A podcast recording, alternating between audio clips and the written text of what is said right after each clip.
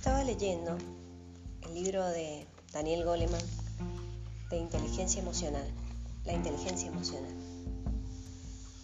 ¿Por qué es, era la pregunta del inicio, ¿no? ¿Por qué es más importante que el consciente intelectual?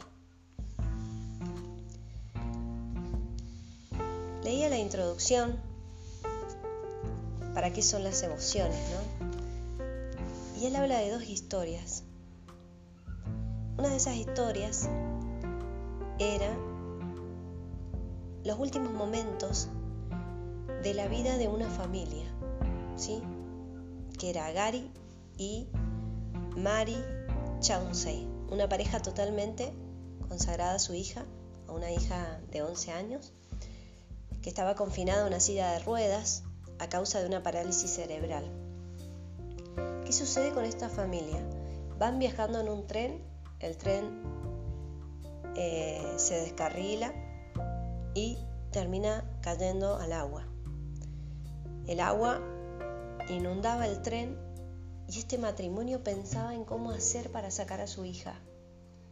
Y todo el tiempo, mientras que el tren se estaba inundando, ellos empujaron, empujaron la silla hasta que lograron sacarla afuera. Cuando la sacaron afuera, ellos se fueron con el tren. Que imagínate este final. Andrea sobrevive y sus padres mueren. Y después hay otra historia. Otra familia, también de tres. Pero Bobby Cabrete y su esposa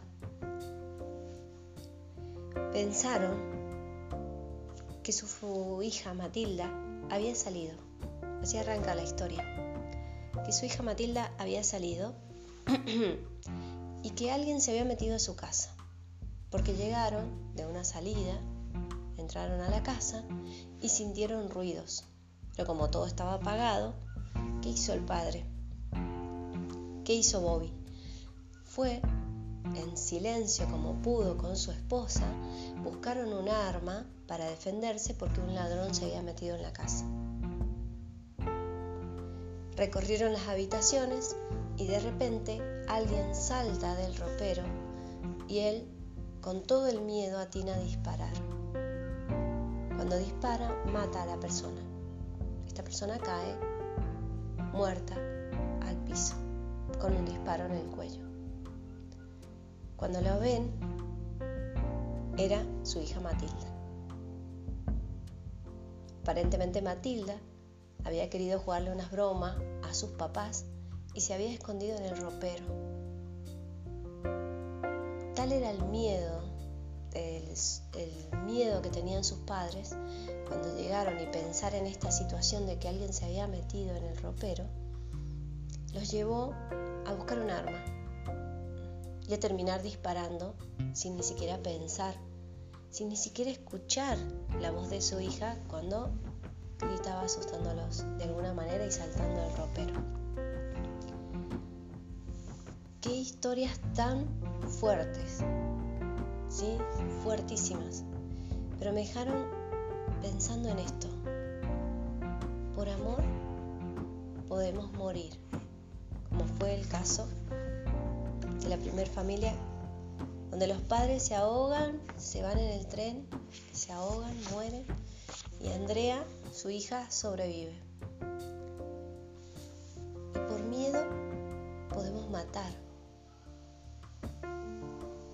donde Bobby dispara y mata a su propia hija por miedo.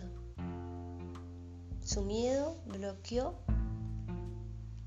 bloqueó las voces, bloqueó los reconocimientos, bloqueó un montón de cosas y solamente atinó a disparar. Son historias muy fuertes, muy trágicas las dos, pero me dejan esta frase, esto que por amor podemos morir, y por miedo podemos matar. Qué importante que es que trabajemos nuestra inteligencia emocional, ¿no? Que tratemos de trabajarla de tal manera que nos ayude siempre a sacar lo mejor de nosotros.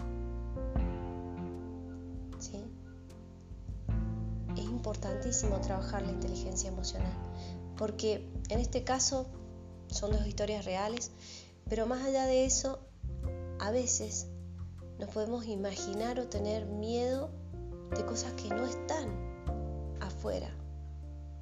Y ese miedo nos puede encerrar. ¿Sí? Ese miedo nos puede llevar al encierro o nos puede llevar, por ejemplo, el miedo a perder a nuestra pareja, nos puede llevar a cometer alguna agresión contra otras personas y a imaginarnos historias que no existen. O por otro lado, por amor podemos morir. Por perder a alguien, por separarnos, por ejemplo, nos inundamos, nos llenamos de una depresión o una tristeza que nos lleva a la muerte. Tratemos de pensar en estas frases. Tratemos de trabajar nuestra inteligencia emocional, de reconocer dónde estamos, dónde estamos parados. En base a eso ir trabajando. Siempre hay algo para mejorar, siempre hay algo para cambiar. No perdamos la esperanza y no perdamos el foco. Y lo más importante en esto es tomarse el tiempo de decir dónde estoy parado. ¿Estoy de este lado? Puedo morir por amor o estoy de este lado, puedo matar por miedo. Muy fuerte la frase.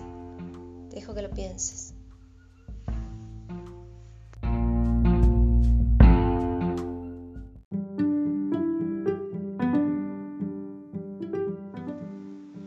Bienvenidos a Serendipia.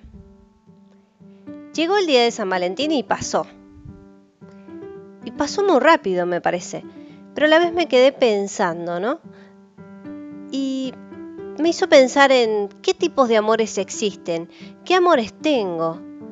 Y mientras narro estas palabras, empecé a, sentir las cosquillas en la panza que me hacen viajar a mis recuerdos. Yo te pregunto, ¿a dónde viajas tú? O vos, ¿qué recordás? ¿Qué caricias, besos, aromas? Y volviendo a esto del amor, el amor existe en en diversas formas, ¿no? El amor de pareja, el amor de padres e hijos, el amor de hermanos y de amigos. Hay diferentes amores. Pero acá van estas palabras. Soy yo el que elige amar.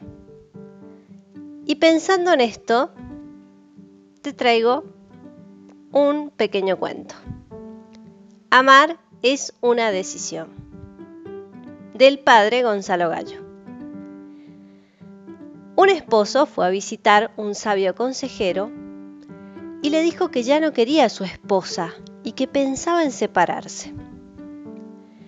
El sabio lo escuchó, lo miró a los ojos y solamente le dijo una palabra, ámela. Luego se calló.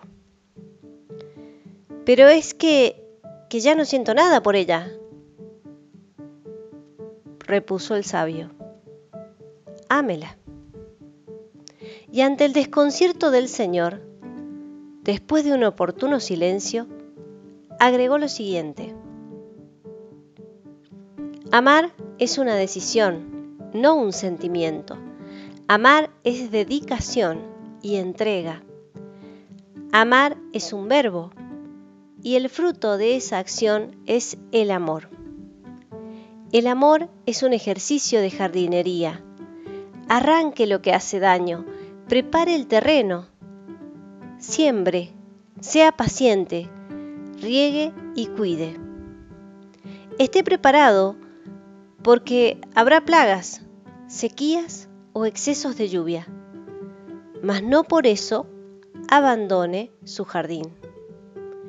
Ame a su pareja, es decir, acéptela, valórela, respétela, dele afecto y ternura, admírela y compréndala.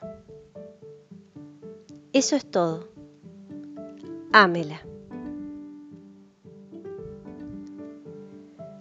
Si bien aquí te hablo de un matrimonio, podemos aplicarlo a los distintos amores de nuestra vida. Creo yo, ¿no? Como el amor de padres. Ama a tus hijos sin darles todo, ¿no?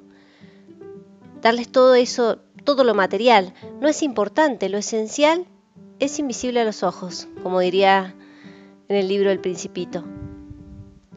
Ama a tus amigos, por eso escúchalos, acompáñalos, haciéndole notar también sus errores, porque solo aquel que es amigo de verdad te dice que corrijas algunas cosas, porque está buscando tu bienestar. Y a esa persona no le tendrás que dar nada a cambio. Ama tu tierra, tu espacio, de tal manera que cuides el orden del mismo, que el papel que ibas a tirar al piso lo dejes en el cesto de basura. Ama tu profesión y tu trabajo. Ponte la camiseta de tu empresa. Pero que ese amor nunca supere tus valores y tu ética. Ni que se lleve el tiempo que mañana no podrás reponer.